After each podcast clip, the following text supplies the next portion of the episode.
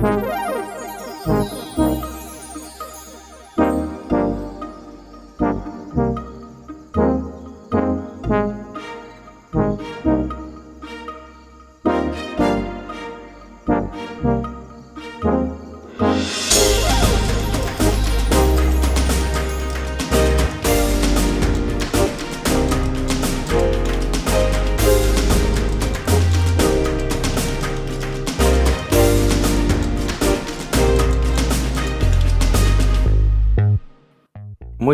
bienvenidos y bienvenidas otra semana más a Analog Players. Ya sabéis, el podcast donde nos juntamos un rato entre amigos para hablar de videojuegos.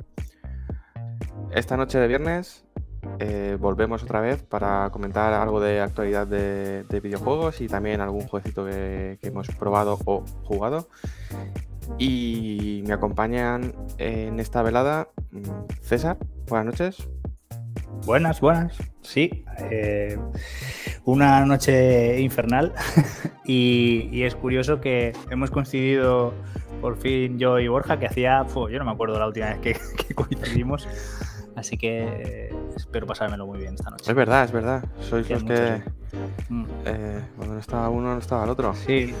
Borja, ¿qué tal? ¿Qué tal? Muy buenas noches. Pues creo, creo, desde las recomendaciones, bueno, las recomendaciones veraniegas, ¿no? Nuestras. Los juegos que, íbamos a jugar y que no vamos a jugar, obviamente. creo que desde, desde ahí no habíamos coincidido. Y contento por la victoria del Valencia de hoy. Así que ya solo con eso, mm, más feliz aún todavía de estar aquí. Y con muchas cosillas que con los eventos y juegos que ha habido esta semana. Pues César, eh, comentabas lo de la noche infernal hmm. y esta tarde leía, leía en la cuenta de, la EMET, creo que era la, EMET o la BAMET de aquí de Valencia, que mm, se podría dar el caso de tener unas temperaturas esta noche que dieran em, en un rango que no tenía nombre todavía, porque existe... Ah existe la, noche tropical y la noche, eh, la noche tórrida, perdón. Pero eso es hasta 30 grados. A partir de 30 grados mm, comentaban que no tenía nombre todavía. Ostras. aquí, aquí en. Es ver, creo que, creo que justamente hoy, es, bueno, esta noche, eh, en un sitio, no sé si era Alcoy o en algún sitio de estos, ha hecho más de 30 grados. Es decir, la mínima ha sido más de 30. Es como, a ver, bien, bien. O, tienes un aire acondicionado en tu habitación o no puedes dormir directamente. Pero, pero bueno, bien. un poco. Por lo menos está pasando viernes y no está pasando un lunes, ¿sabes? que al menos puedes descansar. Eh. Nosotros hemos contribuido no encendiendo las cámaras web esta noche. que ya, estaríamos sudando los tres. sí, sí, brillando ahí la, la cara. De todas formas, 13 de agosto, si no hace calor el 13 de agosto, pues cuando lo va a hacer, exactamente. Apágalo. claro. Muy bien. Pues nada, vamos a, vamos a empezar con un poco de actualidad. Eh, durante estos últimos días, creo que esta semana, básicamente, o este par de semanas, han salido un mogollón de informes financieros de las compañías. Ya sabéis que cada tres meses rinden cuentas con, con los stakeholders, ¿no? Con, con la gente que mete pasta en la compañía y quiere, y quiere saber cómo van los números. A los que les da igual que un juego guste mucho o guste poco, o sea muy bueno o sea muy malo, pero que venda mucho y venda muy bien. Y, yo traigo un par de datos que me han llamado la atención. Uno de Sony, que en su informe, aparte de de que me sigue sorprendiendo la cantidad de, beneficio que, tiene Sony con las compras de los micropagos, con los add-ons de, los videojuegos, más que la venta de videojuegos y de, mm, de videojuegos físicos y digitales, lo que ganaba en, en add-ons, en venta de add-ons. Eh, me parece una barbaridad. También me parece una barbaridad que seguía, seguía vendiendo el 70% de, de, de los juegos en digital. El 60% de los beneficios era digital. Y, Y el, dato, el dato así un poco que me llamó más la atención fue que ha perdido un millón de suscriptores a PlayStation Plus. No sé si erais conocedores de esto, pero mm, la verdad es que, bueno, no nos sorprende del todo en, tanto en cuanto que todos venimos diciendo que el servicio de PlayStation Plus se ha quedado un poco acomodado, ¿no? Viendo un poco lo que hace la competencia al hilo de esto y a la compra que se ha ejercido, por parte de Sony de Crunchyroll, eh, se rumorea por ahí que puede haber algún tipo de servicio premium de PlayStation Plus que además de los servicios actuales eh, incluya Crunchyroll y también más creo que deseo que, que, que parte de verdad que esté el PlayStation Now también por ahí metido.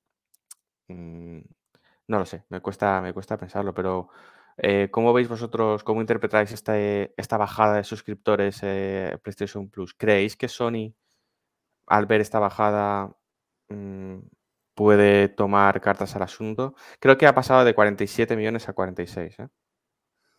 Sí, yo creo que será creo que de momento no se van a preocupar. Creo que será pues lo típico, ¿no? Las gráficas de montaña rusa. Ahora tenemos una bajada por lo que sea, pero vamos a ver cómo evoluciona.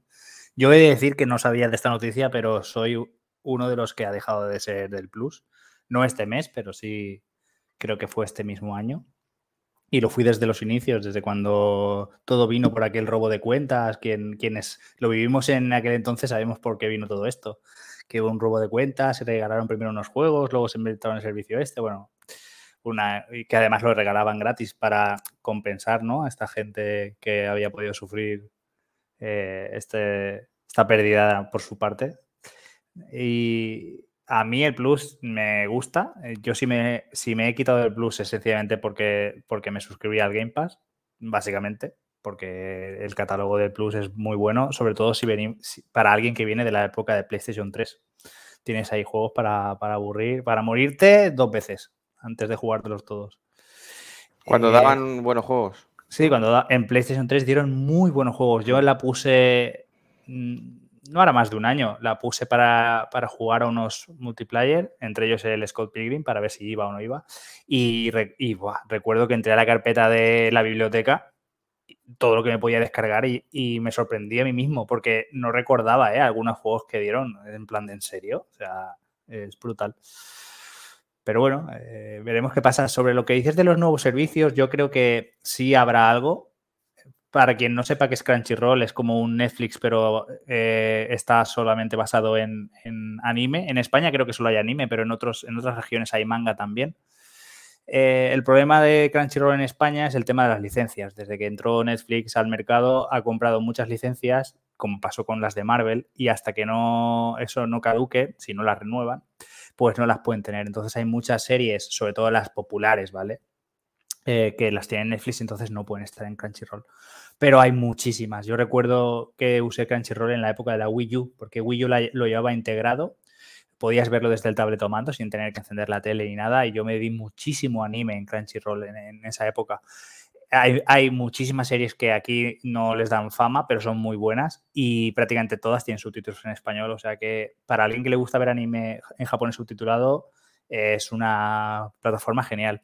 Decir que no hace falta suscribirse, porque sí que he estado viendo en cómo estaban los precios ahora, creo que rondaban los 40 euros al año. Y decir que eh, cuando yo la usé, eh, había dos anuncios entre episodios y dos anuncios en, ¿sabéis estas, eh, estos cortes que hacen en, las series anime, ¿no? En un capítulo normalmente hacen como un corte a la mitad, que hacen como un collage o sale el título de la serie, ¿no? Que eso lo aprovechan ellos en Japón para hacer un, corte de, anuncios publicitarios, pues ahí meten un par, metían un par de anuncios. Yo creo que todo eso se habrá agravado, o sea, ahora será peor porque, eh, porque hay mucha más competencia, y la gente se va moviendo a otras plataformas, entonces la forma de sacar dinero es la publicidad. Así que yo creo que ahora no será tan, tan poco agresivo como entonces, porque si sigue siendo como entonces, te digo que yo he usado Crunchyroll gratuito, que no pasa nada, ¿eh? o sea, se puede disfrutar perfectamente porque además los anuncios que te metía Crunchyroll era de la propia plataforma o de las propias series anime, no eran anuncios televisivos al uso, como ahora te anuncia un seguro de coche y ahora te anuncia una marca de leche, ¿sabes? Entonces, eh, estaba muy bien hecho. Yo ahora no sé cómo estará. Pero sí que creo que meterán algo precisamente por lo que digo de la competencia. Eh, ya que no van a, yo creo que no van a funcionar ni a corto ni medio plazo el Plus con el Now. Son dos servicios muy diferentes y están sacando mucho dinero eh, con ellos, no tanto con el, con el Now, que hay muchos menos suscriptores, pero bueno, todo se andará. Y unirlos todos, no, ahora mismo creo que no lo pueden hacer a un precio atractivo. Entonces yo creo que, a corto plazo lo que pueden hacer es, como está haciendo por ejemplo ahora Game Pass, que también te ofrece, creo que son tres meses o seis meses de Disney Plus. Entonces, por hacer cosas así, hacer colaboraciones con otras plataformas, con otras, mm, pues sí, plataformas o, o servicios en la nube y ofrecerte cosas extra por el mismo precio. Igual Crunchyroll, porque han comprado tal, pues es una opción. Sí, lo veo, lo veo factible. Sí, yo por, mi parte lo de la bajada de, suscripciones no la conocía. Sí que la, anterior, em, el anterior trimestre sí que se veía pues la constante evolución que tenía, ¿no? Pasa que ya comentamos un poco de que estaba un poco como en el, en el tope, ¿no? Porque, claro, tú en PlayStation 4 hay más de 100 consolas, ¿no? Y en PlayStation 5, aunque sean las más vendidas, ¿no? Hay mucha gente que aún no ha podido dar el paso también por, por no poder comprar. Si no das el paso, también, pues esas suscripciones a lo mejor hay gente que se está esperando a tener la consola, ¿no? Eh, yo creo que también es circunstancial porque yo creo que a partir de noviembre y diciembre ya no serán 46 ni 47, sino seguramente sean más, ¿no? Em, también pues la de la compra de Crunchyroll yo creo que es puede ser positiva porque si te viniera incluido en la suscripción algo como eso, nunca le vas a decir que no, ¿no? Es como, vale, yo tengo los juegos y aparte tengo el catálogo o parte del catálogo, eso ya se vería, ¿no? Pero yo, por ejemplo, joder, Mm, en la Play me pones el detective Conan y me lo veo, ¿sabes? si yo Crunchyroll nunca lo he visto, pero, pero por, por también por no por un poco de desconocimiento, ¿no? O de poco tiempo. Em, yo creo que es un poco para hacer también la competencia a, Xbox, ¿no? Porque por esa parte les está pasando un poco por la derecha y, tienen que hacerse fuertes como has dicho, César, no creo tampoco que, vayan a juntar los dos catálogos, ¿no? El, como en un Game Pass, el Now y el Plus juntos, pero, pero algo harán. Yo creo que de cara a final de año tienen que moverse para, para completar un poco lo que tienen, porque aparte de eso tienen el, en el Plus tienen el Collection, que son pues, de los mejores juegos de Play 4 también están.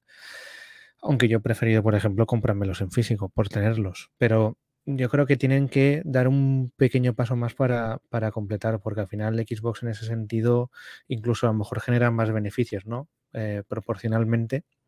Y les interesa a Sony un poco fortalecer eso, porque yo creo que a nivel de juegos sí que es verdad que no es como la PlayStation 3 o incluso PlayStation 4 al principio, de juegos potentes, pero tampoco son malos. Es decir, siempre puedes jugar alguno de esos y no, y no pasa nada. El problema es que hay muchos juegos pendientes, ¿sabes? Lo de siempre. Se juntan Xbox y, Play y con algunos juegos que quieres jugar de Nintendo y, que no te da tiempo, ¿sabes? Pero bueno, yo creo que lo de la bajada al final es circunstancial y, y recuperarán terreno y la compra yo creo que lo que significará es que lo pongan dentro de la, de la Play, ¿no? Sea un, contenido más a ver y, puede ser positivo. Yo creo que estas cosas no, no creo que sean afecten en negativo, salvo una subida impuesta de precio, que no creo, porque al final son, son 60 al año, ¿no? No creo que sean tan cazurros de subirlo a 80-90, ¿sabes? No creo que tanta gente pase por ahí.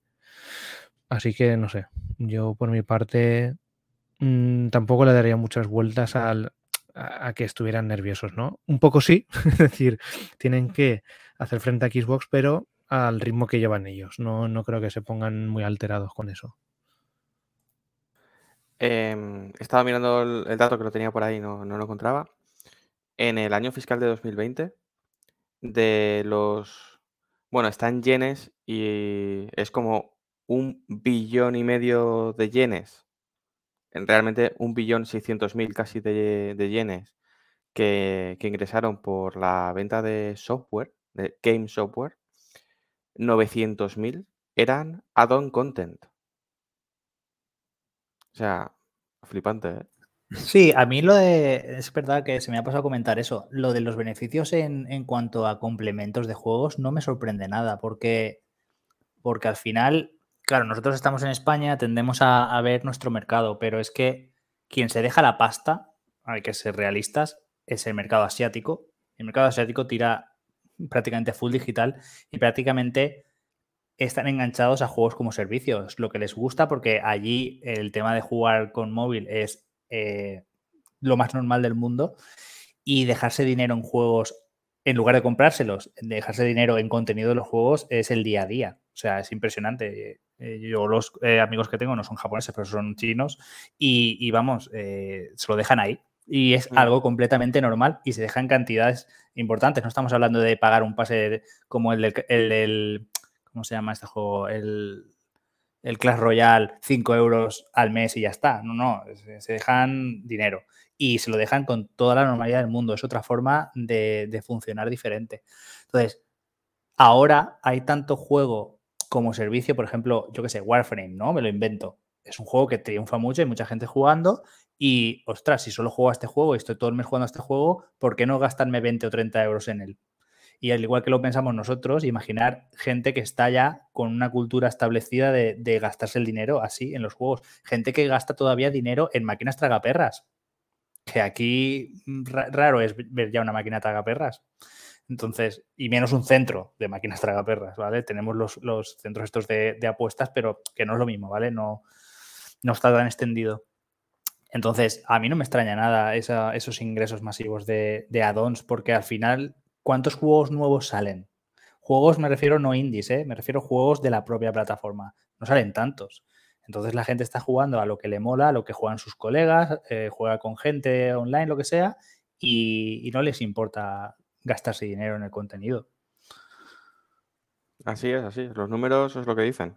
Mm sí, ¿no? Y que, que, cada vez la parte digital está comiendo terreno, ¿no? De lo que ha comentado César, los juegos como servicio, al final antes un juego que te podía durar pues unos días, unas semanas y poco más, son juegos que durante un año están jugando mucho tiempo, casi todos los días. Entonces, si a mí me creas una nueva temporada, un nuevo contenido y lo pago, pues voy a alargar eso, ¿sabes? Y claro, no es un juego nuevo que me compro, es un juego que estoy eh, metiendo dinero, ¿sabes? Por digitalmente, ¿no? Con add-ons, con DLCs, como quieras llamarlo. Entonces, pues ese beneficio, en vez de ir porcentualmente al juego físico, pues cambia, ¿no? Varía, varía bastante. Em, no creo que se pierda el formato físico, ¿no? Que es una de las, de las cosas que teníamos ahí. No se va a perder. Eh, eso lo llevo escuchando desde, desde que anunciaron la One que iba a ser conectado siempre y no. Pero sí que es verdad que, pues, pues al final las cosas varían, ¿no? Pero en vez de ese 100% que había hace muchos años, ese 50 y ahora un 35, pues mm, bajará un poco más, ¿no? Pero yo creo que se estabilizará y se quedará ahí una parte también es mm, la diferencia, por ejemplo, de consolas vendidas de la Play 5 normal y la digital, ¿no? Creo que eran un 90-10. Yo creo que ahí han visto un poco de que quedan muchos años para que, se pueda incluso pensar de que desaparece eso, ¿no? En, pos de, del contenido digital. Yo creo que esa es, mi, es la idea. Me, ha gustado que hayas hecho comentario de lo de lo de desaparecer el físico, porque como bien has dicho, eso lo llevamos oyendo, no sé, no, sé desde qué generación, pero siempre salían los, los los, no sé, los eruditos o los, o los mandamases diciendo que la próxima generación de consolas es la última de, Michael Paster, y, eso te iba a decir, Paster, y compañía, ¿no? Que es el, tema de la última generación de consolas también, también sí, bueno. Sí, ya no habrá consolas, sí, sí. Y llega Steam y te, y te, y te hace una. claro, sí. el mundo al revés, ¿no? Sí. Y, y, luego lo de los porcentajes estos que comentas también es, también es interesante porque eh, este digamos que vamos a poner un mundo ideal de que tuviésemos 50% ventas físicas, 50% digital, ¿vale? Y ahora, pues, lo que has dicho, ¿no? No sé exactamente el porcentaje que has dicho, 30-70 o algo así. Sí, yo creo que iba por ahí. En el último trimestre, 71% digital. Vale, ahí hay que tener en cuenta que no es que ahora se venda mucho más el digital sobre el físico, es que hay muchísima gente más jugando, o sea, hay mucha más gente jugando, ¿sabéis? Quiero decir, y hay muchísima gente que, que si no es porque el juego se lo puede descargar en su teléfono, en su televisión o en su tal, no jugaría videojuegos. Sí. Hmm. ¿Vale? Y entonces, eh, es gente, pues vamos a poner el típico ejemplo para que quede en familia, mi madre. Mi madre entra a Facebook, se ponen los juegos y, y ¿por qué no se deja 5 euros de repente en un juego? ¿Por qué no? Entonces, claro, eso no está contando en la venta digital de los juegos, ¿no? Porque es un contenido y tal, pero es un ejemplo mm, fácil que he querido poner para que, para que ese, para demostrar que ese porcentaje que, que crece en la parte digital se debe también a la facilidad de la hmm. gente que de otra forma no jugaría. O sea, hay muchísima gente que jamás iría a una tienda de videojuegos a comprarse un juego.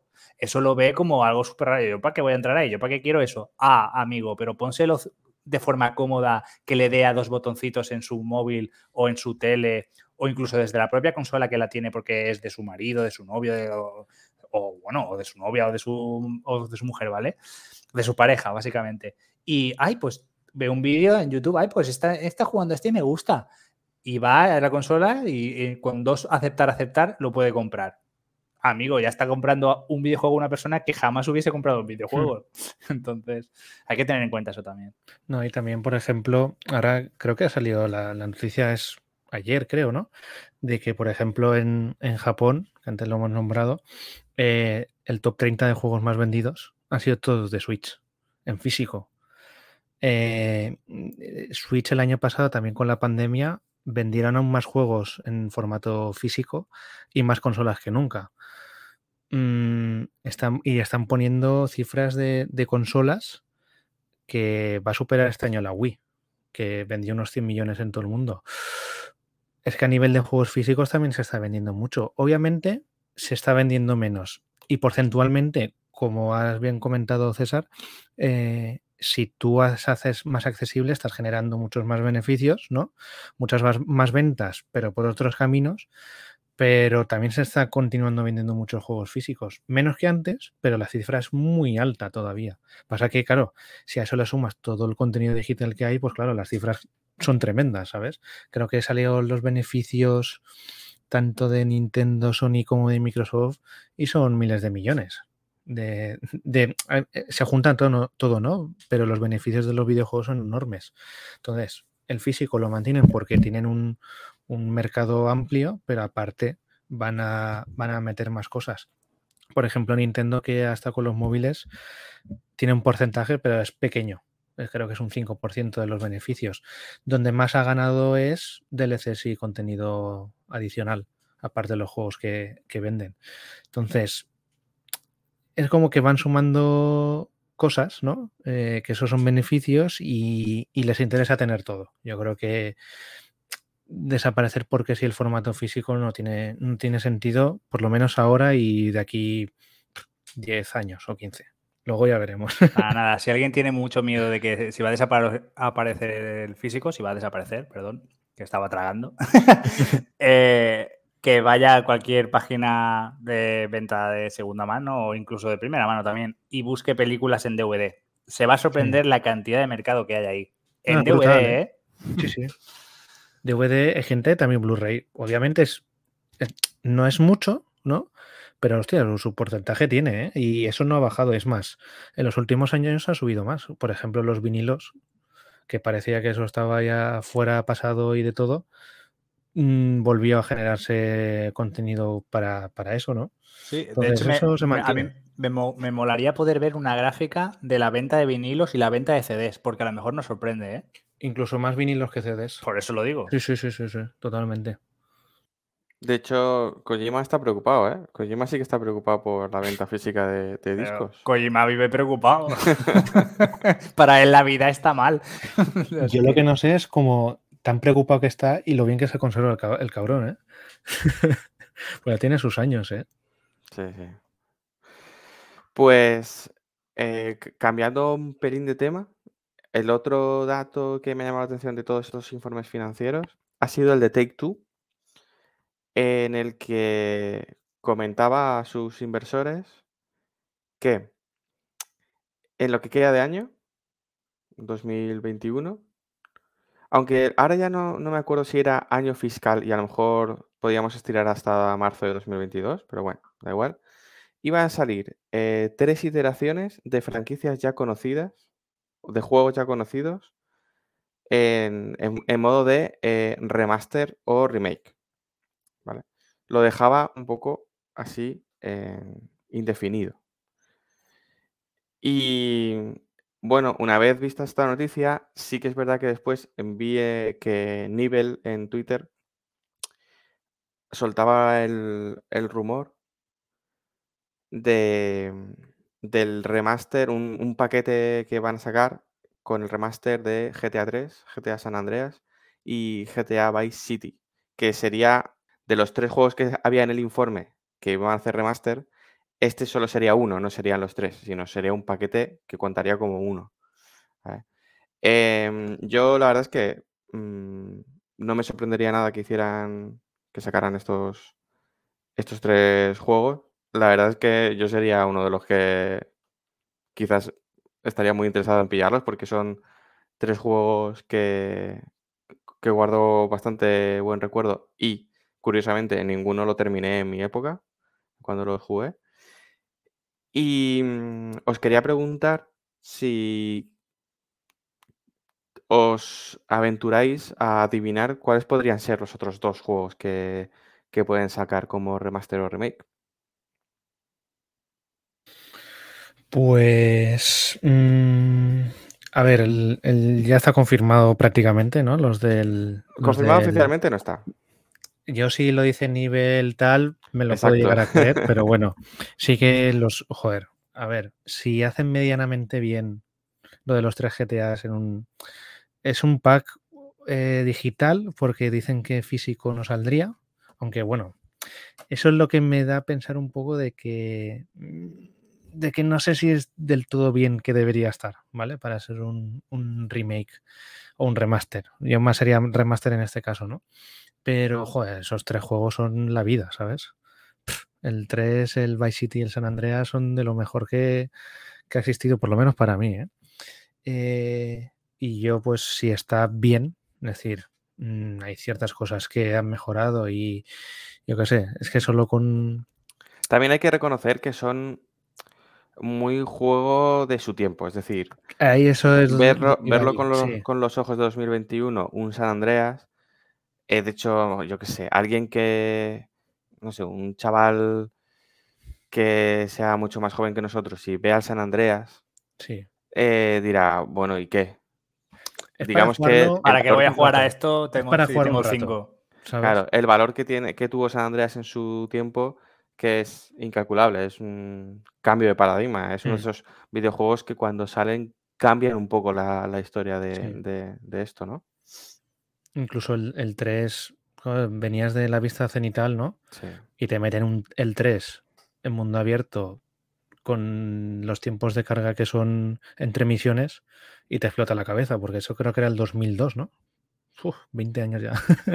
era muy pequeño. Y, respecto a los otros juegos, sí que se rumoreó algo del Red Dead Redemption. El 1. Entonces, se cabe la posibilidad porque en ordenador no está el 1. Eh, las cosas como son. Y se rumoreó eso. Yo creo que, mm, viniendo del éxito también del 2, que tengan algo del 1 tiene su sentido el yo creo que, de, su bola. De Red Dead Redemption, el primero, podemos decir que no tenemos pruebas, pero tampoco dudas. Claro, y encima tienes la versión de, la One X, que es la que llegue a, One X. No, me lo pasé en la One S, pero bueno, en la One X va a 4K, 30 frames, es decir, con un poco que lo toques. ¿El primero también? El primero va a 4K, el 1. El parche que metieron era a 4K. Buen parche, buen parche. Eh, ese juego con poco que le hagas se mantiene súper bien. Es decir, ese no tienen que hacer mucho. Lo meten para ordenador y, y, para Switch si quieren y ya está, ¿sabes? Es decir, eso no tienen que hacer mucho. Y después de otro de Rockstar, es que Rockstar tampoco tiene tanto. Es el Bully. Bueno, no es Rockstar, ¿eh? Es ah, Take, Two. Hmm. Sí, el Bully es el que iba a decir yo. Bully es el otro que a mí, si, si fuera Rockstar, es el que también se ha rumoreado. Hmm. Si es Take Two me pierdo un poco más, ¿sabes? Porque ya sí que tienen muchas más franquicias, pero son los que se han, son los tres que se han rumoreado más, la verdad. Hmm. Sí, también se comentó algo de, revitalizar, ¿no? Como dicen ellos, el primer Bioshock, ¿no? Algo así me suena a mí que, leí hace tiempo. Ahí lo veo más complicado, la verdad. Y también hicieron el Collection ya. Eh, sí, yo también he oído rumores de, Bioshock. Me, le veo menos, menos margen al de Bioshock. Al de Bully lo llevan diciendo tanto tiempo que yo creo que me cuesta. O sea, antes, me, a lo mejor en generación anterior me, me costaba menos ver un, remaster. Ahora, pues, eh, un remake, pues puede ser. Eh, o si no, directamente ya una segunda parte, que ya no sería una... Bueno, no sé si sería... Si... Claro, no estaría dentro de este apartado de remasters o remake, ¿no? No sé, no sé. Yo con lo del mm. bully creo que ahí hay... Yo, eh, creo que es, es, como pasa muchas veces, ¿no? De que son ideas que se han llevado a cabo, ¿no? hay gente que ha trabajado en cómo hacer eso, porque eso es así. De hecho, yo juraría que, hmm. el Bully 2 ha estado en desarrollo. Porque, porque tuvo, tuvo bastante tirón, ¿eh? El juego ese. Aquí no tanto, pero, pero sí, sí. Puede ser. Además, fue, un poco. También un poco. Trataba un tema que, que no se hablaba. Eso era un hmm. tema del que no se hablaba tanto cuando salió este hmm. juego. Y ahora seguro que tendría portadas en medios generalistas, En, vamos, mogollón de sitios. Claro. Si no, yo. son los juegos que yo creo que sí que les. les por lo menos han rumoreado, ¿no? Y sí que me, cuadran. Sí. Lo que pasa que. Pues creo que si... los tres de Rockstar me, mm, se me complica que sean a corto plazo los tres. ¿Sabes? Sí. Si, hemos tirado un poco a tablero con el Bully y el Red Dead, ¿no? Yo me tiro un triple.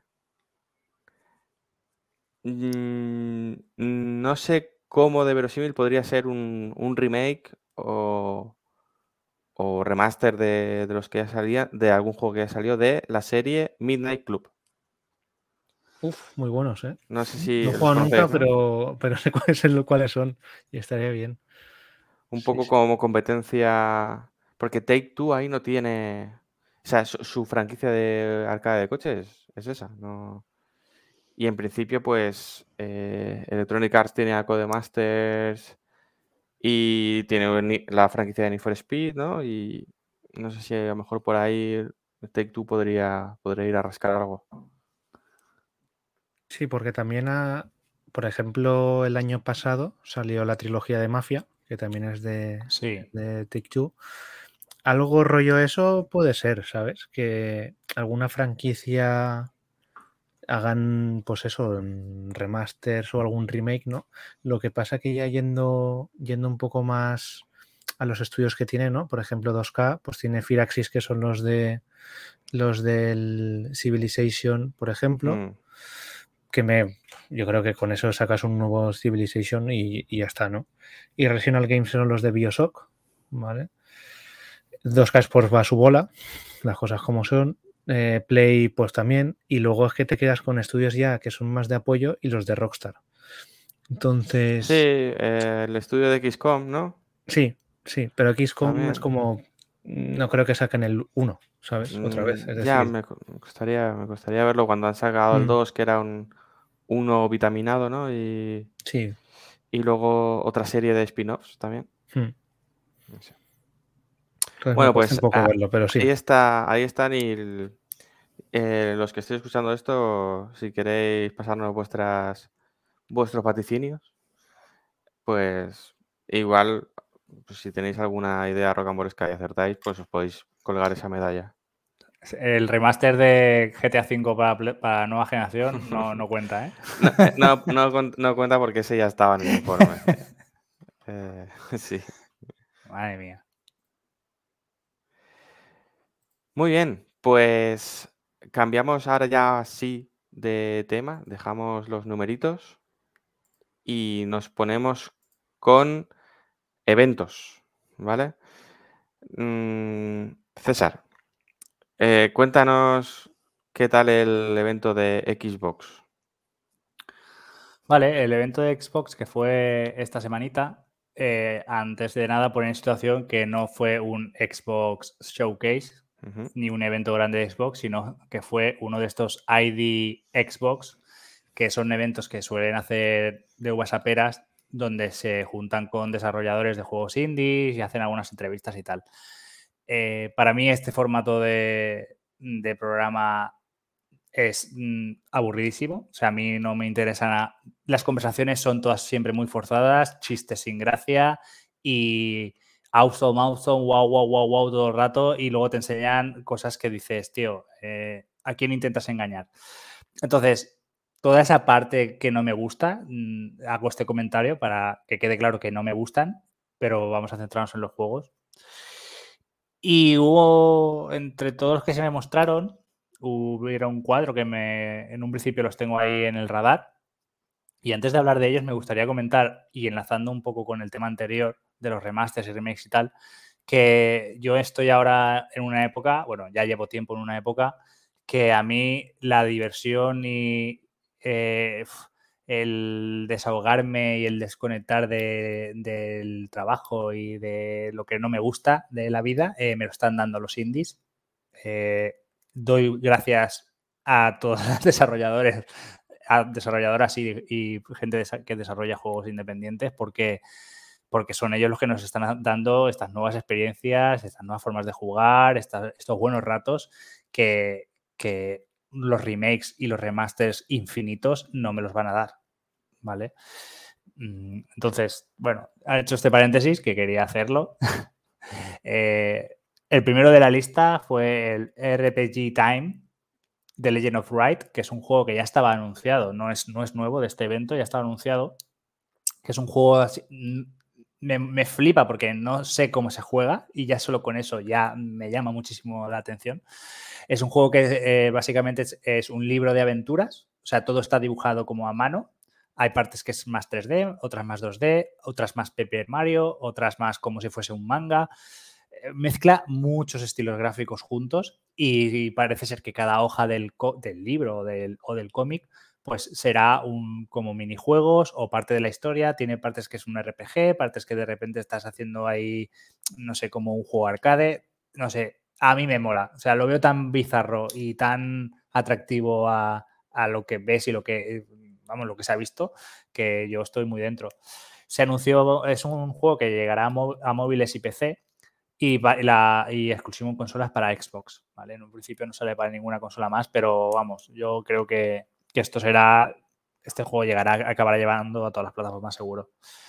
No sé si este os moló o, queréis que diga los cuatro y luego comentáis. O... Ah, si quieres comentamos. Eh, a, mí, a mí por la estética me entra, me entra mucho, es que es, muy difícil que no te entre por la, por la estética. Yo tampoco soy, opino igual, que no sé cómo se juega, pero, pero solo por, por el ojo te, ya te entra. es como mucho arte, ¿no? Eh, ahí hay mucha calidad artística. En, sí, pero hay mucha gente que lo ve y ya sabes, hay gente que, tiene sus gustos y este sería juego de skip, ¿sabes? O sea, de verlo y decir, fuera. o sea, es así. Ya, me cuesta, me cuesta mm, eh, ver, visualizar a, alguien que quiera ver una indie, una, Eso es también, una conferencia indie y se salte este juego. Pero mm. hay gente para todo. Mis primos, por ejemplo, mis dos primos, que son muy, muy jugones, ni lo van a oler, ya te lo digo. Sí, pero que a lo mejor tus primos no, no, estarían viendo este evento. No les interesa el evento, ¿no? Sí, por, mi parte sí que lo que has comentado tú de la estética Paper Mario un poco, ¿no? Sí. por ejemplo, o incluso los Yoshi, de que uno era de plastilina pero el último era de, cartón y todo eso.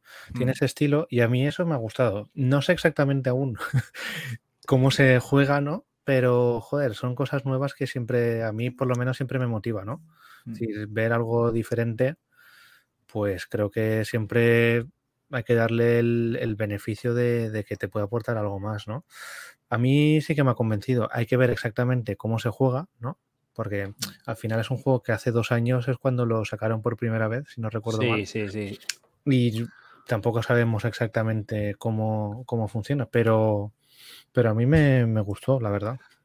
Es que, ¿sabéis? Yo lo estaba viendo. Bueno, a ver, ya lo, ya, ya lo habíamos visto en otras ocasiones, ¿vale? Pero estaba viendo muy atentamente todo lo que mostraban para ver si veía. Sí que hay como páginas que sí que se ve perfectamente cómo juegas, porque a lo mejor es un RPG por turnos, o hay otra que hay, que hay unos botones, ¿no? Y se ve como, como tú golpeas a los botones, como si fueses con un puntero. Entonces, ahí sí que se ve un poco el gameplay, pero ¿os podéis creer que yo estaba viendo ese vídeo y pensé, joder, es que cosas así es lo que quiero en la generación de ahora, ¿sabes? No, o sea, yo no quiero que me hagan un escenario hiperrealista que no lo puedo ni tocar, ¿sabéis? Al final la nueva generación, la gente siempre dice, este es un juego de nueva generación cuando tiene gráficos impresionantes, ¿vale? Y ya está. No, si luego jugar es, es, como los bolos, ¿sabes? O sea, te cojo una bola y la tiro en un, pasillo y ya está, eh, les da igual, mientras se vea impresionante. Pues con este juego, por mucho que parezca y, el comentario parece que está exagerado, no, no es así, ¿eh? Yo lo estaba viendo y digo, hostia, es que cosas así en las que me motivan a seguir jugando cosas nuevas, ¿sabes? No sé, me llama mucho la atención. Que luego saldrá, lo probaremos y a lo mejor es un fiasco total.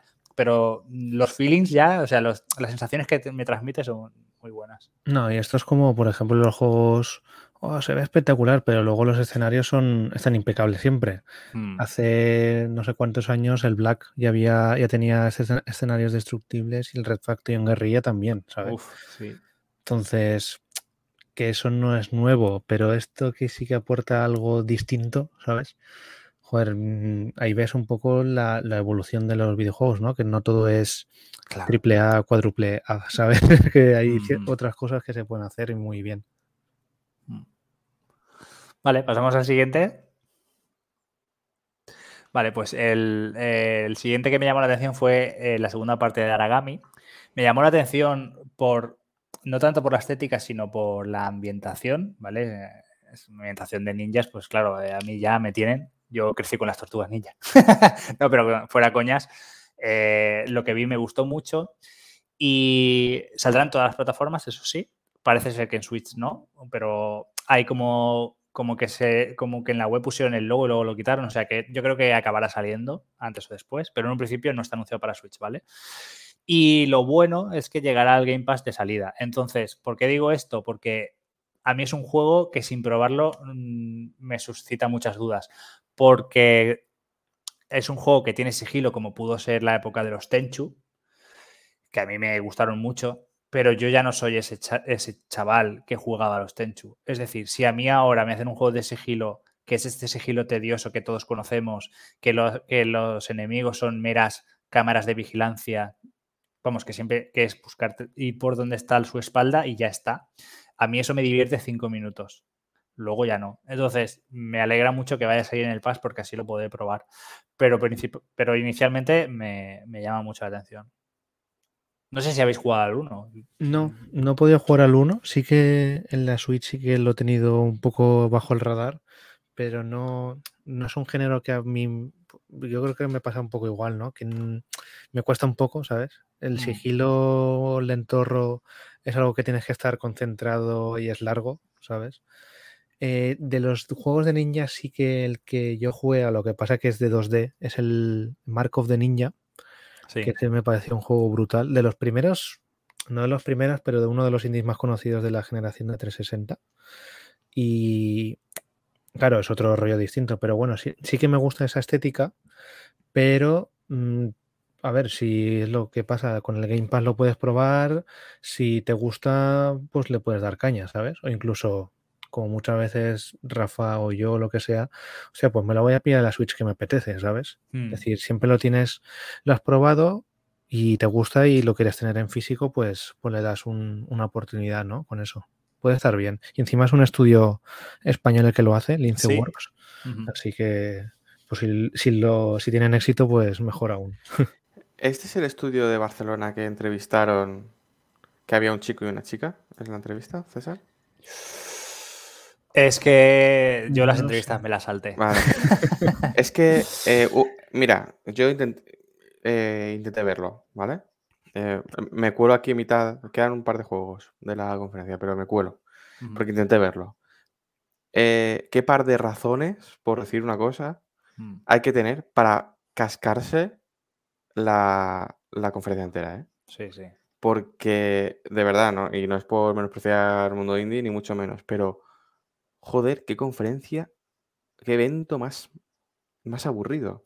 Mm. De hecho, eh, entrevistaron a un estudio español que ni me preguntes, igual es, es de este juego, pero mira, es que eh, me, sacó tanto el formato de conferencia. Eh, había dos streamers y los dos desarrolladores. Una chica, una streamer, preguntando, pero es que el otro streamer estaba dándose cremita en los brazos.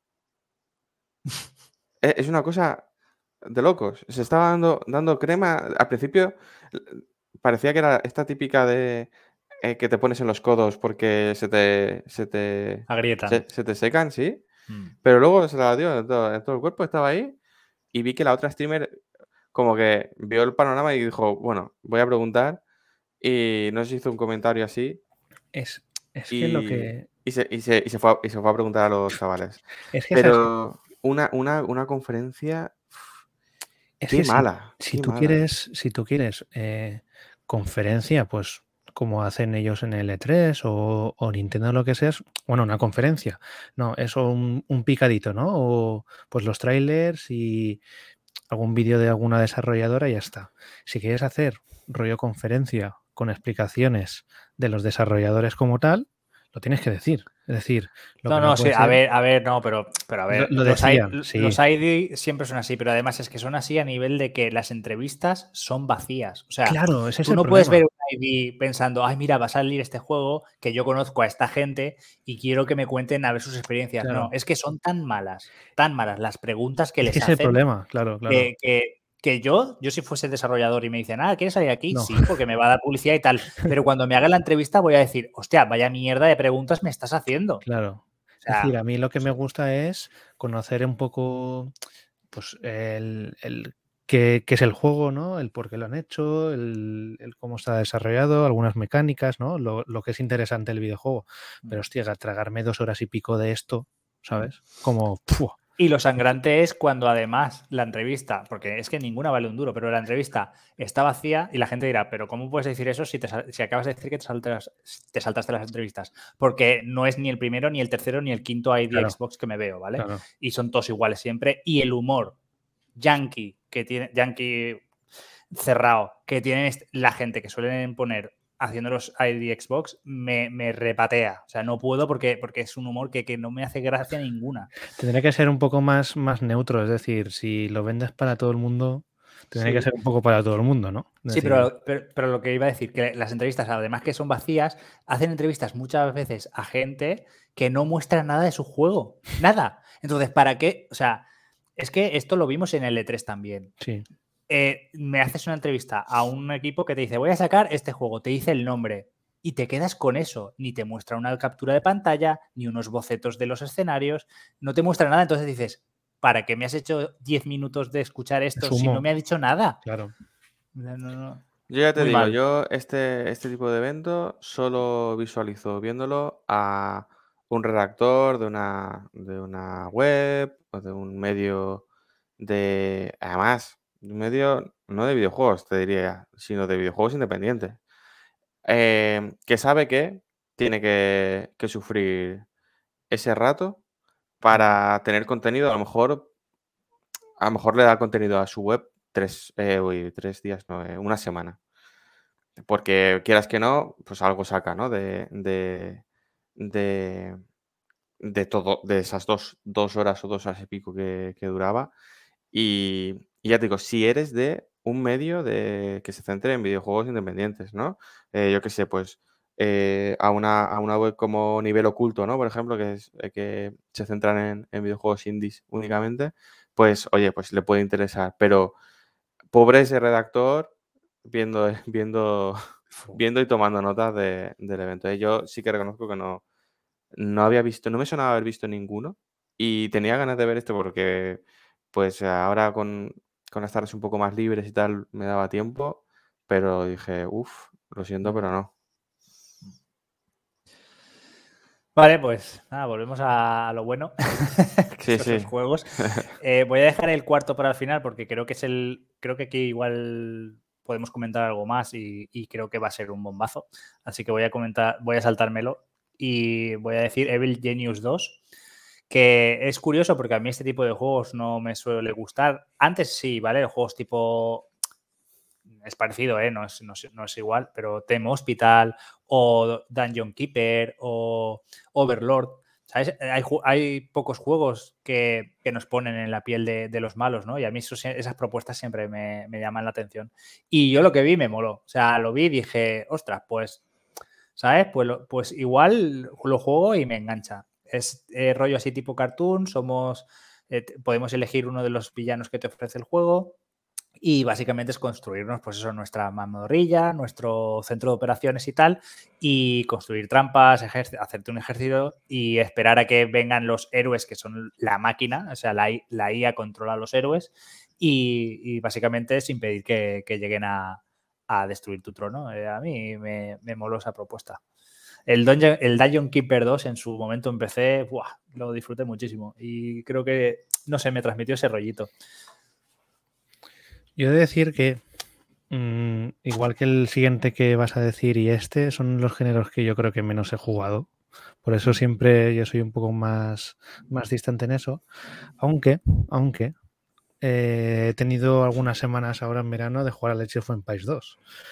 Entonces, claro, es como nunca he jugado, pero ahora ya conozco un poco más mm, lo que es jugar este tipo de juegos, ¿no? De estrategia, simulación, cosas de estas. Entonces, aunque de primeras no, no me llame mucho la atención por el género, básicamente, bueno, eh, son de estas cosas que, que en el Game Pass puede venir bien, ¿sabes? Es decir, ah, pues me voy a echar una partidita de esto cómo va, ¿sabes? Porque son juegos que haces una partida de estas dos horas, luego, ¿sabes? Mm y dices, hostia, son las 2 de la mañana y ¿qué hago aquí? ¿Sabes? Eso me ha pasado, me ha pasado recientemente con, el Lights. Entonces, bueno, mm, no es algo que yo tenga, tenga muy, pues eso, en el radar, pero nunca viene mal si están bien, ¿sabes? Mm. Sí, habrá que ver cómo se desarrolla el juego, porque, porque a ver, si es de rollo fases cerradas, como puede ser, como tú has dicho, juegos de estrategia, ¿no? Que te plantean un nivel y, es como casi partir de cero, ¿no? Con las tropas que puedas llegar a construir en ese nivel y pasártelo y luego a otro nivel. Si es así, en plan fases con estrellitas, con puntuación por cada fase y tal, muy a lo móvil, pues ya no. Pero si es, si tiene su modo historia y yo qué sé, que está así divertido, yo lo veo guay. Por cierto, comentar antes de que pasarle la vez a Fran, eh, comentar que este juego ya está en PC. Eh, eh, o sea, el juego ya se lanzó en PC en marzo, si no recuerdo mal. Y, saldrá a finales de 2001 en consolas, ¿vale? Pero el juego ya está en PC. Si alguien es pecero y le ha llamado la atención, lo, puede, lo puede disfrutar ya. Nada, lo de pasar la vez, nada. Este Os, lo dejo a vosotros. Este no, este, este para ti. Ha sido como, como yo, pero en plan, directamente no quiero decir nada. No, no pasa nada. Si yo cuando, cuando vi que me gustó, me sorprendí a mí mismo. Decir, pues este hace tiempo que no me llamaba la atención, pero no sé. Yo quiero, el, yo quiero el que falta. Yo, yo, quiero el que, el que vas a decir ahora. Pues nada, yo creo que junto al RPG Time, creo que es el, rey del evento para mí, que fue el Pathfinder Wrath of Righteous, que es una secuela del Pathfinder Kingmaker. Para quien no lo sepa, es eh, juego de rol occidental, pero juego de rol de, los buenos, ¿eh? de los que jugamos a Neverwinter Nights, eh, Baldur's Gate, yo qué sé, recientemente más, más más recientemente al Dragon Age Origins. ¿Sabéis? Este tipo de, rol puro que, vamos, como enganches con ellos, te tiras horas que no quieres. Cuando te, toca apagar el ordenador, digo ordenador porque todos estos juegos los juego en ordenador, eh, no quieres, porque quieres seguir avanzando, quieres seguir eh, yendo al siguiente poblado, hablar con la gente, bueno, enganchan un montón.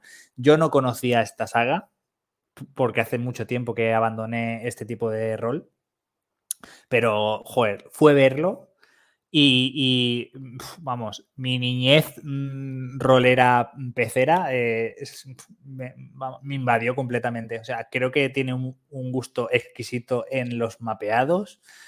Los efectos especiales de, las, de los ataques, las magias y todo eso, los vi impresionantes. O sea, normalmente cuando veo un juego de rol de este tipo, que, que no salen ni siquiera de PC, no llegan a consolas, siempre pienso lo mismo, digo, ¿cómo se trabajan las vegetaciones y los mapeados a niveles enfermizos? Porque hay que recordar que muchos de ellos, aunque tú hagas zoom, se ve todo muy pequeñito. Y, cómo está todo tan bien detallado. Y luego fallan en, la, en, la, en transmitirte un poco la, espectacular, la espectacularidad de los combates, que es algo que lo da mucho el RPG asiático. Pero es que aquí vi unas magias y unos, y unos monstruos y una, que me encantó. O sea, eh, estoy muy dentro de este juego. Además, se ha confirmado que va a llegar traducido, al contrario que la primera parte, con lo cual estoy dentrísimo porque si algo caracteriza estos, caracteriza estos juegos es la cantidad de texto que tienen. Y después de una jornada de trabajo, pues la verdad es que, mejor que, que, esté en tu, en tu lengua nativa, ¿no? Entonces, eh, a ver qué comentáis de él. Eh, decir que que sale para, para la generación anterior también. Es un juego que va a salir tanto la generación anterior como la actual. Empecé a llegar en septiembre. O sea, la, gente de PC lo va a poder disfrutar, eh, como quien dice, ya. Felicidades por ellos. y los de consola nos vamos a tener que esperar el año que viene. En un principio han dicho que en marzo, ¿vale?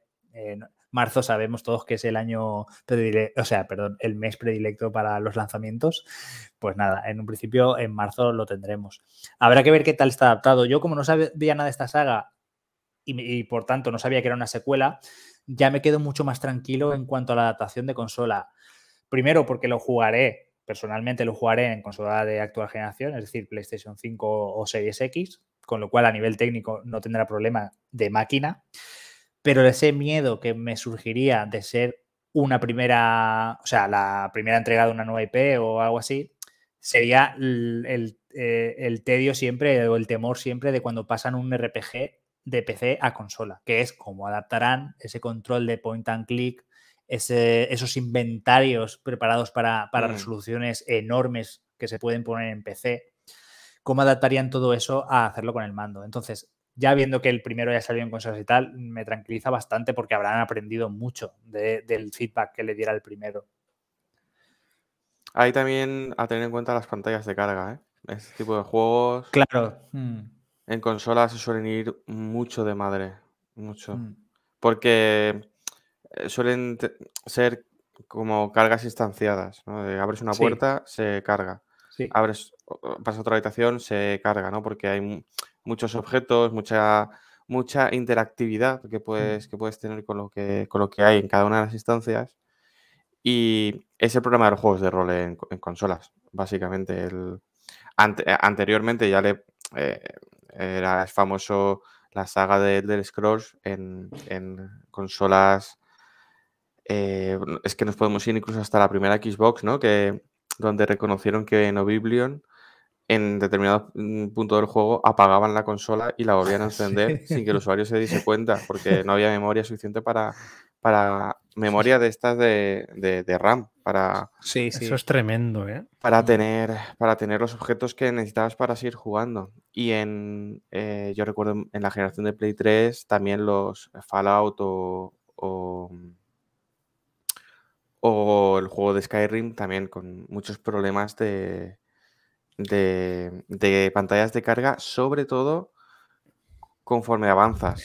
porque hay más cosas que, que anotar un poco en la memoria. Aquí hay un tema de. Sobre todo pasaba en Play 3, si no recuerdo mal, porque el motor de, de, los Fallout y todo eso es una castaña pilonga. Es decir, es un motor de hace 25 años que han ido modificando, pero que no es uno nuevo nunca. Y, y es que el, en vez de eliminar la parte de mapas y de elementos que teóricamente ya no volvías a ver ¿no? durante la partida, mm. eso se quedaba, se quedaba guardado en memoria. ¿Sabes? Entonces, a la larga es cuando petaba, sobre todo en Play 3 por un, pues, yo qué sé, también era más complejo al principio desarrollar ahí. Y lo que has dicho, se, incluso se llegaba a apagar la consola para reiniciarla y que no te dieras cuenta. Eso me parece algo, vamos, a ver, de, quitarse el sombrero de mal por una parte, pero por otra es decir, hostia, nadie se ha enterado de esto, ¿sabes? Eh, y esa, esa reunión ¿eh? en la que uno dice, oye, ¿y si apagamos la consola? y, que, y, que, la mayoría dijeran, sí. Es decir, no, es, como la reunión en plan, mira, la única solución es llamar a, a Microsoft y a Sony decirles, mira, ¿hay alguna forma de apagar la consola y que no se entere la gente? Es decir, o reiniciarla y que el juego se mantenga. Sí, sí, no hay problema. Y ya está, ¿sabes? Me gustaría, es como las, las cenas de accionistas, pues en las reuniones de vamos a sacar el juego, pero está mal, ¿sabes? Esas, esas, esas son buenas. Yo, por eso digo que yo a nivel de máquina estoy muy tranquilo. Falta ver los detallitos. Por ejemplo, otro detalle que, que me vamos, me preocupa, pero yo creo que casi tanto o más que el control con el mando, que es, los textos. Porque cuando un juego está desarrollado para PC, saben que la persona está a 50-60 centímetros de la pantalla.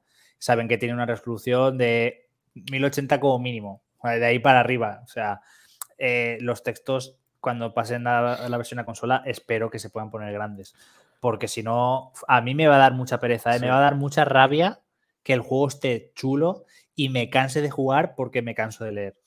Los, los textos y subtítulos en, el mundo del videojuego en general se los tienen que hacer mirar, ¿eh? Se lo tienen que hacer mirar mucho, sí, sí. Eh, creo que es un tema ya a abordar. Estamos en 2021. Mm. Creo que en la lista de cosas, creo que ya es una de esas que tienen que, abordar. Pero si, es que si luego te coges indies tipo Dayland, ya ves tú, un indie tipo Dayland y tienes tamaño, color, si quieres sombra o no en los subtítulos, si quieres que te lean los subtítulos, o sea, tiene un montón de cosas. Y Eso debería ser obligatorio. Eso yo creo que es una experiencia de usuario, es decir, hay gente que tú no puedes jugar lo mismo en portátil, en la Switch, que en una pantalla de ordenador que en una tele a 3 metros. Es decir, mm, yo me acuerdo creo que el Red Dead, creo que era uno de ellos, que claro, yo hay veces que me ponía una distancia, pero luego me ponía otra, ¿sabes? Mm, y la, cámara sí que podías cambiarla, entonces a mí me interesaba cambiarla por, distancia dibujada y todas esas cosas, pero los subtítulos estaban igual. es decir, hostia, no me jodas, ¿sabes? Y yo creo que ahora eso debería revisarse, la verdad. Y por, terminar el tema este del hardware, eh, comentar que tengo un colega que le, gusta bastante el rol, es, de, es, es también un poco de, los nuestros, los que jugaba mucho a PC, en el PC con a rol y, ahora pues por estilo de vida y, mm. demás cosas juegan consola. Y los dos Pillars of Eternity los ha jugado en Play 4. Mm. Y la experiencia deja bastante que desear. Me ha comentado que el primero bastante mejor, pero el segundo ya no es solo la pantalla, las pantallas de carga, sino mucho bug mucho bug, que yo creo que se debe a que pues requiere mucho trabajo meter en, la memoria de una consola como Play 4 mm, pues todo lo que tiene un, RPG, ¿no? Que ya no es gráfica, eh, no es, no es potencia gráfica, sino yo creo que es mucha información mm. que no puede con, no puede llevarla bien o no la llevan bien. Pues mira, para PlayStation 4 y de rol, recomendar que otro colega como tú, de que es muy pecero y tal, y muy rolero, ha jugado a Divinity Original Sin 2 en PlayStation 4 y dice que le ha encantado. Y él es pecero, ¿eh? tiene un, vamos, mm. en la sangre lo lleva, él recientemente tiene consola. Mm. Y, y de hecho, le ha gustado tanto que está jugando al 1. o sea, que parece ser que es, que es un buen juego de rol en consolas. Sí. ya que a marzo se puede, si hay algún rolero escuchando, puede jugar a Divinity. No he leído malas críticas de ese juego en ningún sitio. Ni el port de la Switch, que resulta que además es hasta uno de los mejores ports que se ha hecho. O sea, imagínate. Mm. Además, eh, creo que estos dos juegos, el segundo no lo sé, pero el primero de Origin eh, Original Sin se llama, Divinity Original Sin o algo así. Sí, así se llama. Eh, se puede jugar hasta en cooperativo, online. Yo, yo aquí he de decir que no lo he empezado, no lo he jugado todavía, pero ese quería jugarlo. Lo tengo en versión física en la Switch el 2. ¡Ostras! ese es de lo. El, creo que el primer juego que me pillé en Limited Run Games, la verdad. Porque era un juego en plan, vale, no han sacado en Europa, por ahora tampoco lo han, sacado y ese me, gustaba tenerlo. En plan. Y, ahí lo tengo. y es uno de los mejores juegos realmente de, Switch de, cómo ha quedado. La verdad es que sí. Borja, tienes una lista muy grande. Interminable, sí. Con todo lo que dijiste el mes pasado ya... Yo he hecho cuentas y creo que ya por circunstancias ya sí que voy a bajar el pistón, ¿sabes? sí, sí, ahora. ahora El Sonic Colors de septiembre y el octubre Metroid Dread, ¿vale? Pero ya salvando eso. veremos, veremos. El, 15 de septiembre pasamos lista. A ver qué pasa. Bueno, pues. Y nada, por, es decir, de, volviendo, volviendo al juego este de mm, Pathfinder, que como diseñador jefe está Chris Avalon, que está, ahí? Sí. Hostia, pero ¿en cuántos juegos estaba este hombre? Pues mira, ¿eh? en, los, en el Planescape original, en Icewind Dale, en, en Kotor 2, en Neverwinter Night. Pero el, recientemente estaba en Vampire de Masquerade, este, el 2, creo. El mm, seguro, seguro era el, el, de los zombies. ¿Cómo se llama? La segunda parte. Ah, de Thailand no, ¿cómo se llama? No me acuerdo. El de los zombies, segunda parte, que va a salir. Dying Light. Dying Light 2, efectivamente. Estaba ahí y lo tiraron. Entonces, sí, es verdad. Pasó, movida, ¿eh? Con este hombre y, en estos dos juegos. Creo que era el Vampire y el Dying Light. También ha estado en como diseñador jefe en Alpha Protocol, eh, guionista en Fallout New Vegas, eh, guionista en Pillars of Eternity, diseñador de Tyranny. Eh, quiero decir que no es. este sabe hacer rol. Sí, sí, sabe hacer rol. No me, no me sonaba para nada, para nada lo de lo que me has comentado de Dying Light 2 seguro. Dying Light 2. Es decir, es lo que Pero, sí, sí. extrañaba porque es un tío que mm, se ha centrado en, rol, ¿no? Y muy considerado. Y claro, Dying Light 2, lo que es rol, pues no. Lo que sí que querían era una historia el entramado de las, de las misiones, supongo. Pero mm, hace como un año tal, con, las movidas que hubo, lo, lo tiraron o rescindieron o a saber qué. Joder, pues habrá que decirle al, al Redder que, que pregunte, ¿eh? porque a mí creo que creo que ya, ya se movió ¿eh? en su momento. Sí, algo, algo un poco turbio. ¿eh? No sé, no sé. Eh, este hombre, la verdad es que tiene un, tiene un currículum como para tener en cuenta, ¿eh? Como para tener en cuenta. Es guionista de Prey. Eh, también estuvo como eh, ayudante de narrativa, de diseño de narrativa en, el Divinity Original Sin 2. Joder, macho. Eh, o sea que.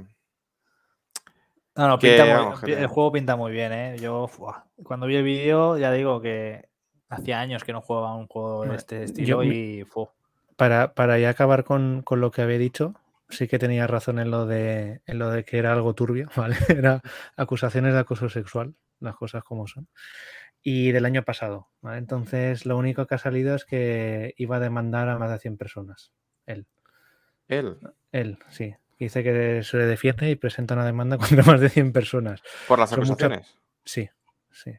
Entonces, y era yo creo, era con el tema de que que estaba en, en Techland con el Lion Light 2 y rescindieron el contrato cuando se supo eso. Pero bueno, ha continuado trabajando en, en este juego que lo desconocía, así que no sé. Tenía varios frentes abiertos y, ya está. Quería dejarlo por en plan, ya que lo había dicho, y que iba a demandar a muchas personas. Y ya está. Oye, Borja, pues ya has dicho lo de bajar el pistón, pero yo lo digo aquí, que el primero está ahora mismo en las ofertas que ha puesto cierta cadena de videojuegos a 15 euros. Supongo que, que otras cadenas online igualarán la oferta, pero ahí lo dejo, ¿eh? El primer es bueno, el, primer, el primero es bueno, ¿no? No, no, el primer Pathfinder. Ah, el ah, Pathfinder, uf. Yo si fuera el Dying Light aún. Pathfinder, hostia. el Pathfinder en Steam lo tendrás más barato, ¿no? Ah, bueno, eso ya no lo sé. Ah. Esos juegos no entro. Sí, ya entro, pero en esos no. Además, en inglés durillo, ¿eh? Sí. Yo bueno, a ver, para practicar está de puta madre, pero ah, tener ganas también. Joder. No, no, no, no, no paso por ahí. soy fuerte en eso y no, ni de coña. Bien, bien. Era un anzuelo, veo que no. no Dying Light a lo mejor. No, tampoco, tampoco. Eso es no. Ya lo tengo controlado. Pues muy bien. Comentado un poco el ID at Xbox, ¿no? Pasamos a otro de estos eventos. Ya lo digo, ya hay demasiados eventos, pero nunca me cansé de decirlo. Eh, Borja, ¿qué, ha pasado por el Indie World de Nintendo? Pues nada, esta semana, mm, el, el martes, creo que fue, no, el miércoles, perdón, se, se anunció, bueno, el Indie World de unos 20 minutillos de juegos indie de Nintendo. Y bueno, lo que, lo que vamos a destacar es un poco, también un poco por orden cronológico de cómo fueron, orden temporal de cómo fue saliendo. El primer juego es un, el juego Bomb Rush Cyberpunk, que es un juego que mm, parecía Jet Set Radio cuando, cuando salió. En plan, por la estética, un poco también el juego Sunset Overdrive, de cómo te desplazas por el mapa. Y bueno, la estética a mí me gustó, recordaba eso, pero bueno, tampoco es un juego que saldrá en 2022 y por ahora tampoco lo tendría muy en consideración. ¿no? El siguiente es el Toem, que es de, de, bueno, de sacar fotos, las cosas como son.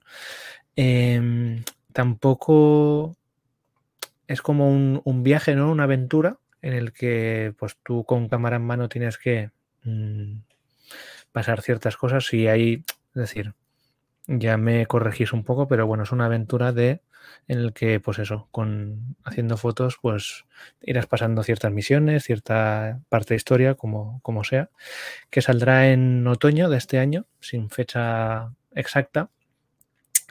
El siguiente es un juego que, no sé si hemos nombrado en, el, podcast, pero es un juego que salió en ordenador, es el Hero, que todo el mundo que lo ha jugado se ha viciado muchísimo. Entonces, yo creo que es un juego perfecto para Switch, ¿no? El típico indie de Devolver que funciona y saldrá en invierno, en invierno de, este año, saldrá pues a finales de año.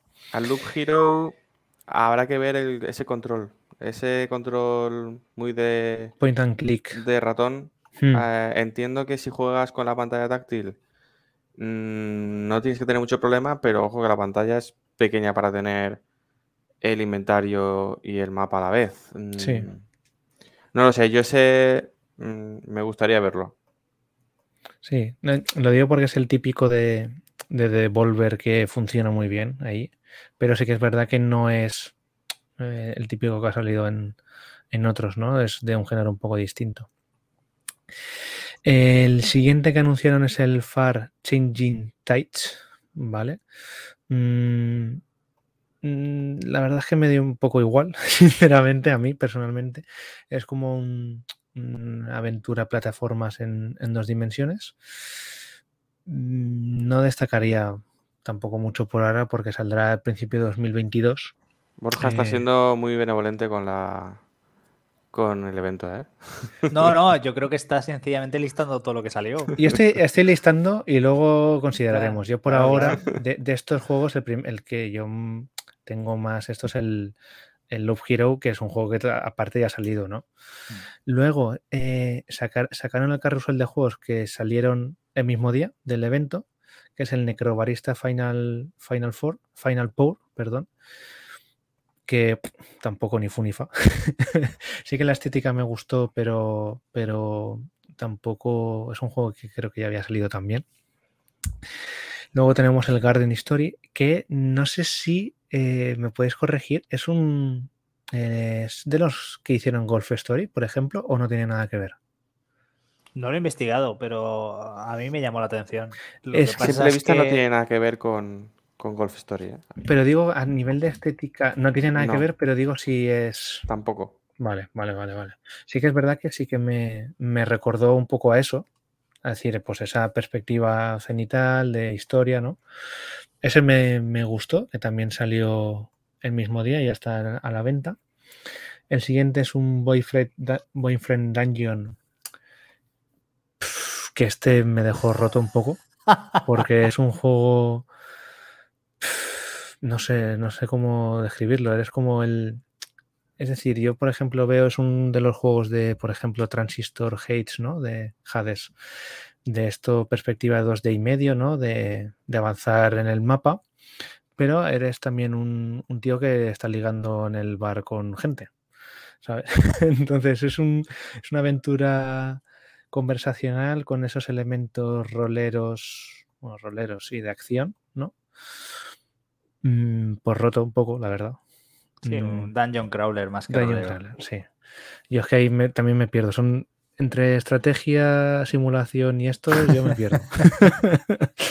ya, lo tenéis visto.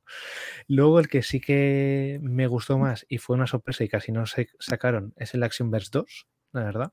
El 1 lo jugué tampoco hace mucho, bueno, el año pasado, ya después de muchos, de muchos años. Y, joder, pues muchas ganas. Es un, un Metroidvania, ¿vale? Una eh, acción plataformas en 2D clásico y, la verdad es que con muchas ganas. Yo creo que es uno. El 1 fue muy bueno. A la larga cansaba un pelín. Y yo creo que el 2 seguramente estará a la altura. Es un juego que lleva bastante en desarrollo de Thomas Hub. Y saldrá también la versión física Limited, Limited Run Games en octubre, creo. Eh, el 1 y el 2 juntos o el 2 eh, por separado. También yo creo que es un juego que puede salir en Europa ya perfectamente porque tuvo problemas de, comercialización con Badland Games, ¿vale? Bueno, eh, timaron al pobre hombre con, un tema de, su hijo que, estaba enfermo y la verdad es que eso tremendo. Y yo creo que habrán salvado esa situación y, yo creo que se podrá comercializar aquí sin problema. Luego, si queréis, lo, lo comentamos más. El siguiente es el Sobel Knight Pocket Dungeon, que es una mezcla de varios géneros, pero lo que más me recordaba era un, puzzle, no Tetris, sino más el Columns, por ejemplo, ¿no? De, ir completando, eh, pues eso, eso imagináis un juego de puzzles de Tetris o Columns y más o menos sería eso, pero con, un poco de acción eh, como el cripto de Necromancer, ¿no? De Necrodancer, perdón, que es de, de ir por la casilla al ritmo de la música. Era un poco una combinación un poco rara, pero también me fío bastante de, esta gente, así que yo creo que será un juego divertido. Que también, que ese sí que saldrá en, Navidad, ¿vale?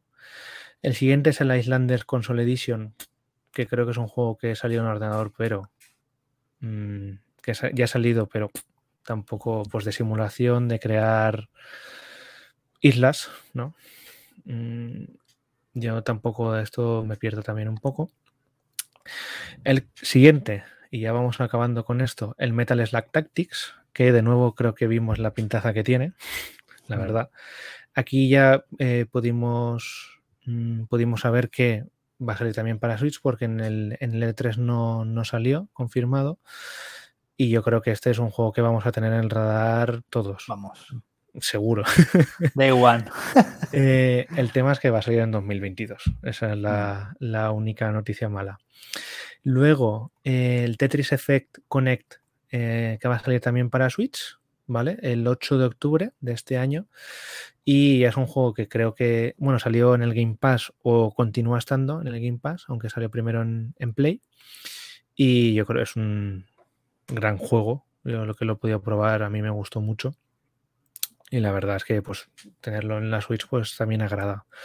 Luego vino el picadito de Astroneer 100 Days, eh, Slim Rancher y Lambert Jack. y el Curious Expedition 2 y el Gangi Beast, cierto.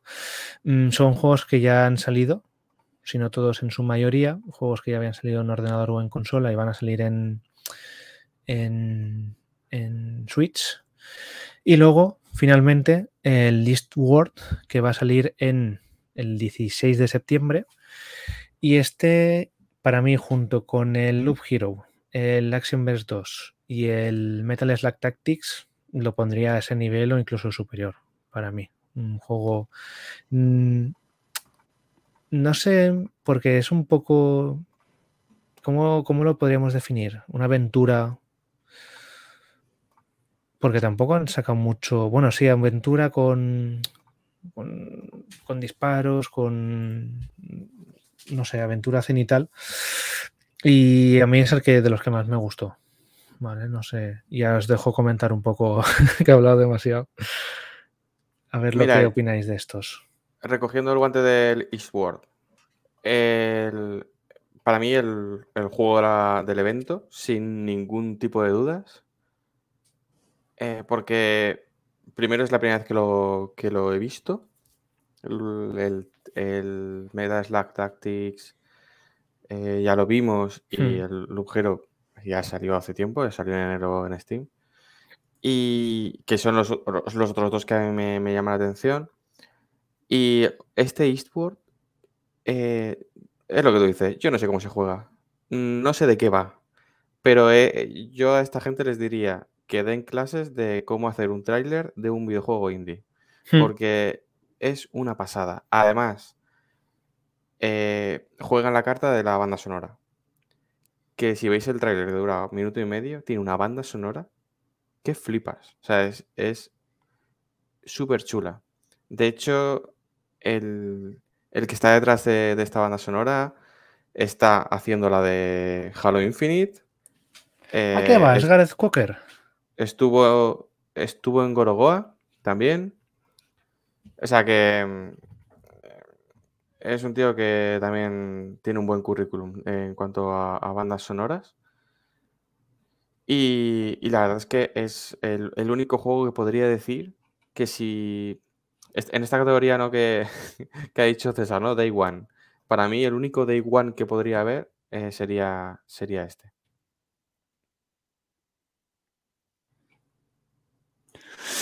Pues a ver, eh, voy, a empezar por este ya que lo hemos dejado ahí arriba. Eh, a mí me flipó lo que, vi, lo que vi, ¿vale? Lo que salió en el, en el tráiler. Me recuerda muchísimo a un juego que estoy jugando ahora mismo en el Game Pass, que es Wild at Heart, ¿vale? Es eh, dibujo como fondos pre-renderizados, pero los personajes como dibujados a mano. Eh, un poco estilo así celdoso, ¿no? Con, con Zelda me refiero a la exploración de un bosque, que zonas están bloqueadas por ciertas plantas, puedes intercambiar entre dos personajes. Eso, todo eso eh, ya está en Wild at Heart y, y, me recuerdo mucho a él. Y sí, sí, como habéis dicho, tanto por los ojos como por los oídos entra, entra divinamente. Así que eh, estaba muy interesado en este juego. La problemática viene en cuando me fui a la eShop tras el evento y, vi que, no va a salir traducido. Eso a mí me toca mucho la moral porque es de estos juegos que no es que estén en inglés y ya está. Es que está en inglés, está en chino, está en japonés, está en francés, pero no está en castellano. A mí cuando hacen eso me mosquea bastante. Así que, bueno, a ver, a ver qué tal sale como juego, pero, pero ya para mí tiene un punto menos, ¿eh? el, no localizarlo a todos los idiomas, por lo menos italiano y español, vamos, no, no sé.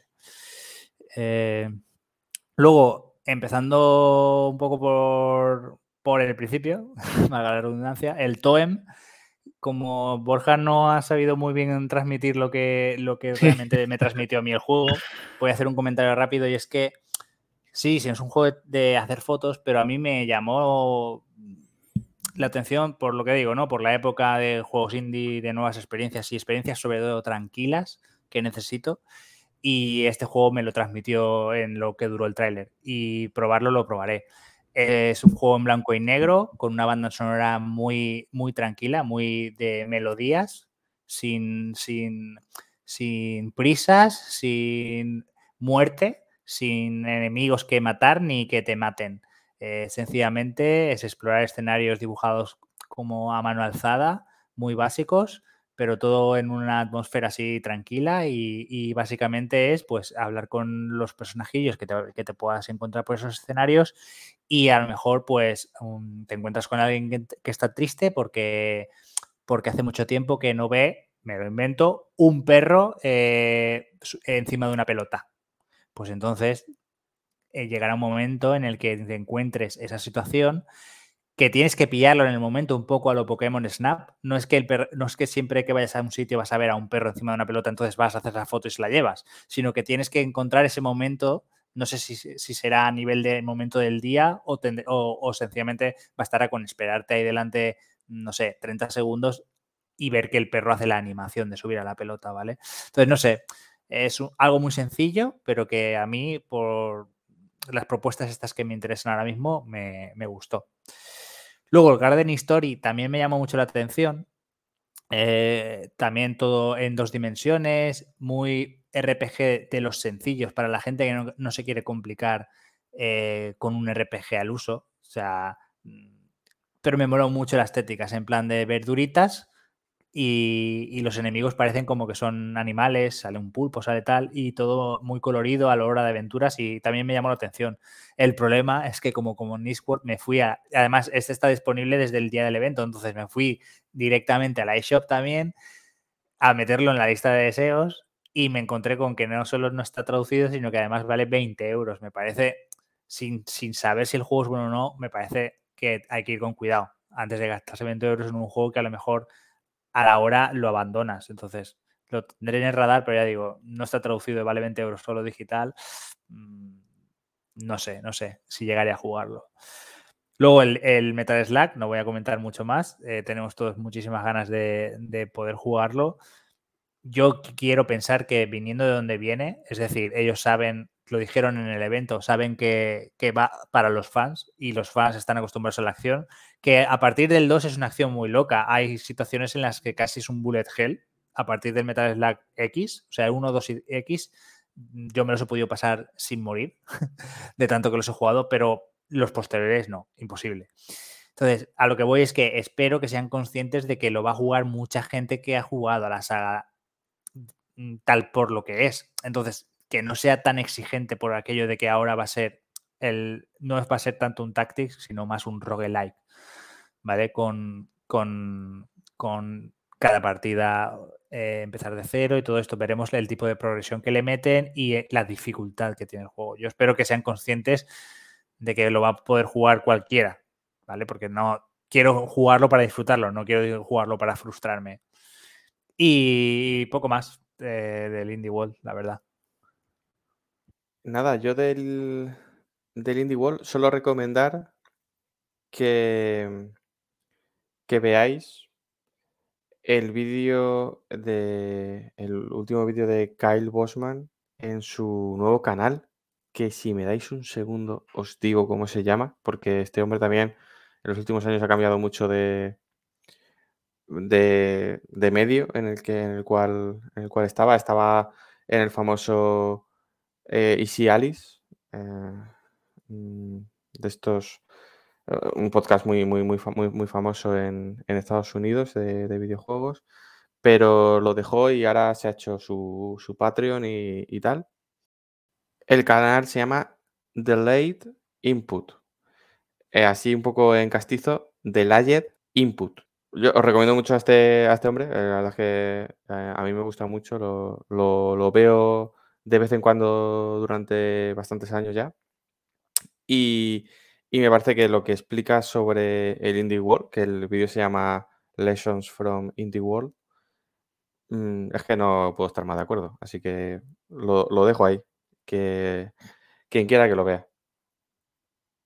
Así que nada. Eh, ¿Tú querías comentar algo del Spelunky, eh, Borja? Ah, sí, bueno, lo, único eso que eh, salió la filtración de que los Spelunky y van a salir, a salir al final de este mes, tanto el 1 como el 2 en Switch. Y claro, esto no salió en el Indie Showcase, así que también lo, citamos para que pues, la gente lo tenga en cuenta. Que me extrañó que no lo anunciaran cuando en el, un día después sale esta filtración. Así que bueno, siempre pues, da un poco más de empaque. Son, son dos grandes juegos, ¿no? Que ya estaban en otras plataformas y sale ahora para Switch. La verdad es que sacándolos un día después en la, en la eShop es difícil de entender cómo no lo meten en, una, en un Indie World, ¿no? Pero yo creo que viste bastante. Sí, sí, sí. Aunque sea... Pues, ya conocidos que han salido en otros sitios y que la gente estaba esperando bastante, la verdad, en, en, en la corriente indie. Sí. Además, son juegos muy de Switch también. Sí. muy difícil, ¿eh? El Spelunky 2 es muy difícil, tío. Yo no he jugado todavía, pero me espero también. es, más complicado de lo que parece, ¿eh? Es el típico juego que lo ves jugar a gente que lleva bastantes horas y dices, uy, qué... Mm, ¿Cuál es la palabra? Qué orgánico todo. Sí. Qué guay. Pero te pones tú a jugarlo y dices, ¿pero esto qué es? ¿El mando no va bien? y, ya te digo, tiene una curva de dificultad al principio de aprendizaje bastante, bastante, bastante grande. Vale, pues vamos a ir cerrando el chiringuito por hoy. Como veis, hay bastante, bastante contenido esta semana para ser una semana de mitad de agosto. Y, y, bueno, tenemos algunos jueguecitos, demos que también queremos comentar, pero bueno, lo haremos en siguientes programas. Yo tengo que, que avisar a la gente para que si está jugando a Lonely Mountain Downhill y tiene piezas de bicicleta, que se piense muy bien qué bicicleta se va a comprar.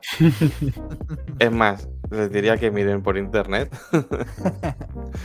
y eh, me explayaré un poco más en, en, el siguiente podcast en el que comentaré un poco el, juego porque, porque es un poco amor-odio lo que, lo que tengo por ese juego. Y, y nada, pues eh, agradecer a todos que, estéis por aquí y, nos vemos en, en, siguientes días, siguientes podcasts. Hasta luego.